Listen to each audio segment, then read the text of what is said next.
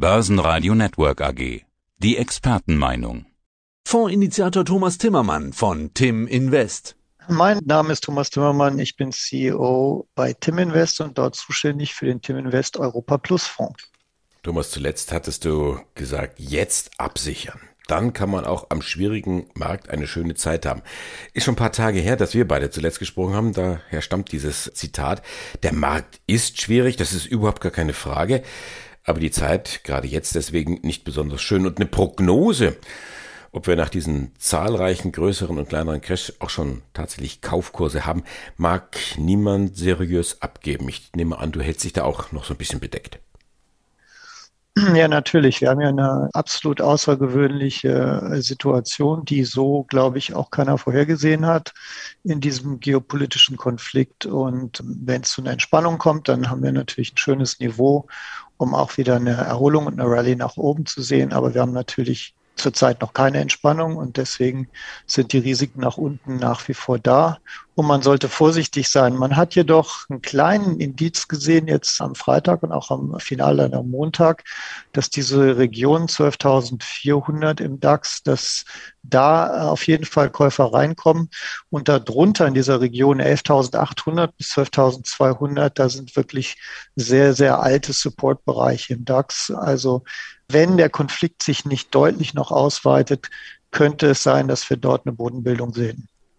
Was wir aber auch sehen und beobachten, das ist diese Entwicklung bei den Rohstoffpreisen. Das heizt natürlich auch die Inflation weiter an und die Notenbanken werden sich dann auch entsprechende Gedanken machen, ob sie jetzt ihrem eingeschlagenen Weg, vorsichtig eingeschlagenen Weg tatsächlich folgen und die Zinswende einleiten oder ob sie sagen, mein Gott, wir haben ja doch heftige Bremsspuren in der Wirtschaft und erwarten auch, dass sie noch heftiger werden. Also halten wir uns doch auf der Zinsseite wieder zurück. Macht die Sache nicht unbedingt einfacher. Nee, absolut nicht. Aber eigentlich ist es eher ein entspannendes Signal für die Notenbank, weil eigentlich sind die Erwartungen jetzt an die Notenbanken gesunken, die Zinsen schnell hochzunehmen. Es ist ja auch so, die Explosion der Rohstoffpreise sind ja ganz klar an diesen geopolitischen Konflikt gebunden. Und da helfen jetzt auch kurzfristig höhere Zinsen nichts. Also wenn die FED jetzt die Zinsen abrupt drei Prozent hochnehmen würde, deswegen würde der Ölpreis trotzdem bei 126 Dollar stehen und vielleicht bald bei 140 Dollar stehen. Ich denke, die Lösung für die Rohstoffpreise, die jetzt explodiert sind, gerade auf der Energieseite, werden dann eher von der Politik kommen, weil man sich zusammentut und sagt, okay, wir haben diesen Konflikt, deswegen haben wir diese zu hohen Energiepreise. Und was können wir jetzt in der Gemeinschaft tun, um das zu lindern. Und das ist auch eine ganz tolle Chance. Es ist ja auch was absolut Positives in dieser Krise zu sehen, nämlich wie die westliche Welt zusammensteht, und, um, um diese Probleme zu lösen, egal welcher Art. Wenn man sich die Flüchtlingsströme anschaut, die jetzt mit wirklich sehr viel Wärme angenommen werden, aber auch wenn man sieht, wie viele Politiker von der ganzen Welt täglich miteinander telefonieren oder Videokonferenzen haben, um die Probleme zu lösen. Und ich denke, da ist eher die Chance, dass die Energiepreise am Ende wieder in den Griff zu kriegen sind. Ich glaube generell, das Zinsthema war das ganz große äh, Thema, bevor dieser geopolitische Prozess in, in, Gang gekommen ist. Aber jetzt dadurch, dass der Konflikt so im Vordergrund ist, ist das eher in den Hintergrund gekommen. Sprich, die Notenbanken werden was tun, aber ich glaube, sie sind bei weitem nicht mehr so unter Druck von den Märkten, wie sie es vorher waren. Und das sieht man auch in den Zinsmärkten relativ gut. Also die zehnjährigen US-Zinsen sind jetzt wieder deutlich unter zwei Prozent bei 1,86 Prozent. Und auch die Bundzinsen sind bei 0,1, waren auch schon höher. Also da ist eher ein bisschen Entspannung an der Front. Wo keine Entspannung ist, ist an den Aktienmärkten. Wir hatten es angesprochen. Die haben schon viel Federn gelassen. Der DAX 19 Prozent in diesem Jahr. Nasdaq, ein Hauch besser, hier sind es 18,3 Prozent. Was für eine Strategie schlagt ihr denn jetzt ein? Ja, wir hatten ja die ganze Zeit so eine Aktienquote zwischen 30 und 50 Prozent, vorwiegend dadurch, dass wir abgesichert waren. Eigentlich sind es immer nur 30 Prozent gewesen, aber die Abkürzung der, der Absicherungsstrecken, die haben halt diese synthetische Aktienquote nochmal ein bisschen erhöht. Da bleiben wir auch bei. Gleichzeitig nutzen wir aber auch die impliziten Volatilitäten, die sehr hoch sind. Das heißt, wir verkaufen sehr kurzfristig Optionen, quasi nächsten Verfallen am Freitag diese Woche, die nur noch ein paar Tage laufen, weil wir haben implizite Volatilitäten an den Aktienmärkten von 50, 60, teilweise 70 Prozent. Und die sollte man natürlich nutzen. Können auch Privatanleger tun. Also wir im Fonds können das natürlich mit Eurex-Optionen an den offiziellen Terminmärkten machen. Aber verpackt in ein Zertifikat sehen sicherlich Discount-Zertifikate auf den DAX, zum Beispiel Basis 11.800, Aprilverfall oder Märzverfall, im Moment extrem attraktiv aus.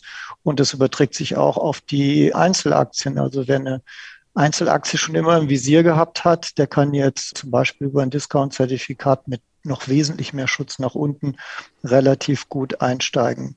Die Strategie ist, wir bleiben abgesichert, wenn die ähm, Verkürzungen der Absicherungsstrecke überrannt werden, wie das gerade erst am Montag passiert ist da hatten wir 12.800 als Ende, waren dann aber schon unter 12.800, haben dann quasi die Absicherung verlängert nach unten in Richtung 11.800. Also die Absicherung wird quasi hinterhergezogen, sowohl Start als auch Ende. Und das hat den Effekt, im Moment startet unsere Absicherung DAX zum Beispiel bei 13.500 Indexpunkten. Wenn wir über 13.500 Indexpunkten dann sind, und das kann ja in Minuten passieren, wenn es zu einer Entspannung kommt, dann ist der Fonds auch nach oben offen und dann steigt automatisch die Aktienquote.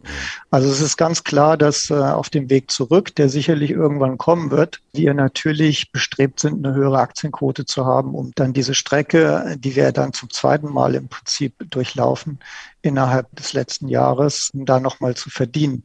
Man darf auch nicht vergessen, wenn man äh, sich den Abstand zum DAX hoch anschaut, vom jetzigen Niveau, dann sind es inzwischen 26 Prozent Chance um dort wieder hinzukommen, wo wir vor nicht mal zwei Monaten waren.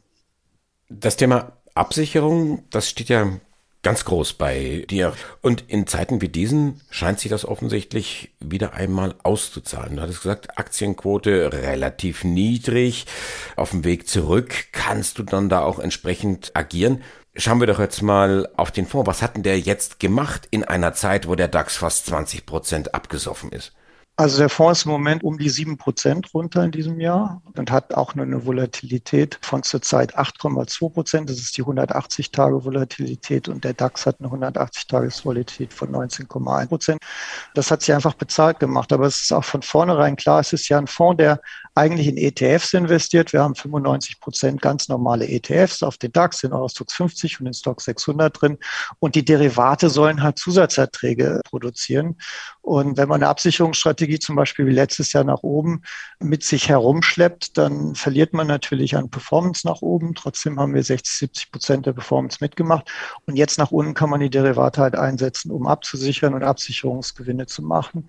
Und selbst wenn wir jetzt eine Bildung haben, kann man wiederum durch Seitwärtsprämien äh, sehr gute Erträge machen.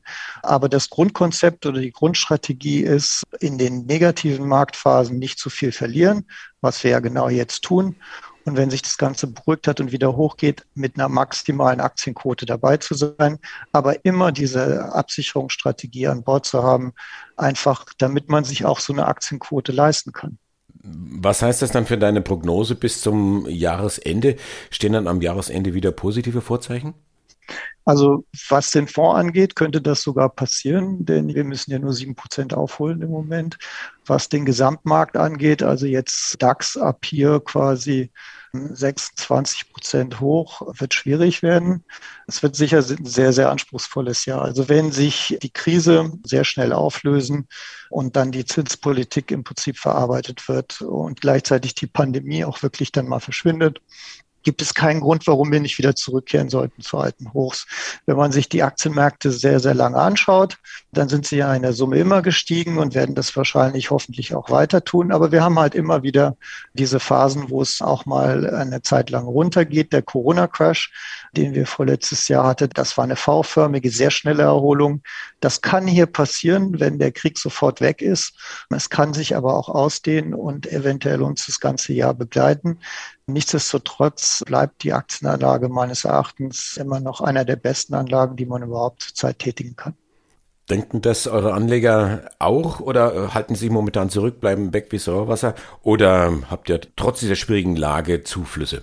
Wir haben zum Glück Zuflüsse nach wie vor jeden Tag. Da freuen wir uns auch drüber. Es sind jetzt keine monströsen Zuflüsse, aber für unseren kleinen Fonds absolut relevant und wir freuen uns da über jeden Cent. Wir haben auch Kommunikationen mit den Anlegern. Für manche ist die Aktienquote zu hoch, für andere wiederum ist die Aktienquote zu niedrig, äh, je nachdem, ob sie jetzt mehr im Bullen- oder im Bärenlager ist. Aber generell freuen wir uns schon über den Zuspruch zurzeit.